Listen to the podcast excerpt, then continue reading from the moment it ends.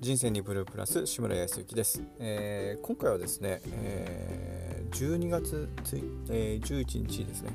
えー、音声撮っていきますけど今日雨ですね。天気悪いです。もう一日ずっと雨ですね。うん。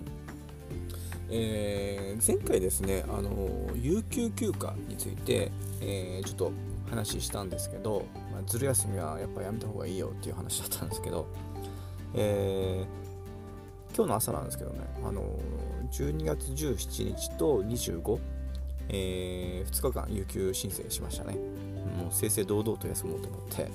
あの申請しました。あのそれでもね、多分ね、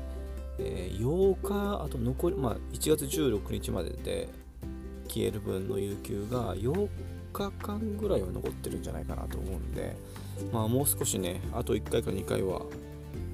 使いたいなと思ってます。うん、使わないとね、うん、もったいないんでね、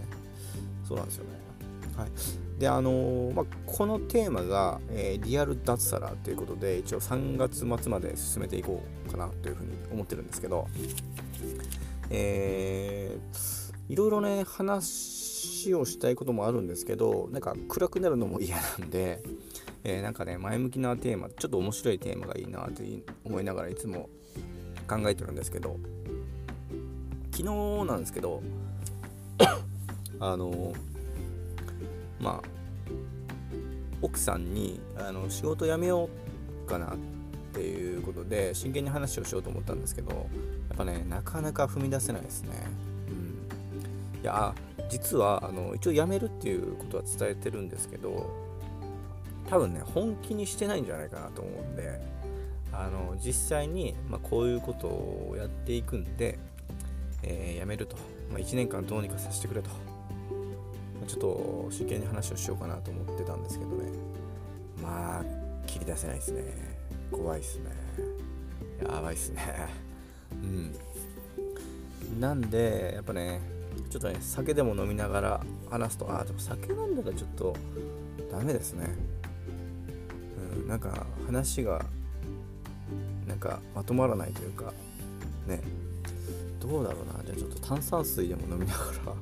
話しようかな。うん。でもね本当もうあと1ヶ月ぐらいで、え、会社の方にも伝えていくんでうん結構スケジュールもタイトになってきますしね。ちょっと早めに怒られないうちにあの伝えていこうかなというふうに思いますね。やっぱ何事もねあのズルはダメですからね。あの遅いのもダメですしね。前もって言わないと特に奥さんには怒られますしね。うんまあちょっと今日今日もあのー、ちょっとチャレンジしてみようかなっていうふうに思いますんでえー、まあ夫婦会議始めていきたいと思います。まあ次回その件について、えー、話していくと思いますんで楽しみにしていてください。それではあの夫婦会議夫婦会議に挑んでいきますんでよろしくお願いします。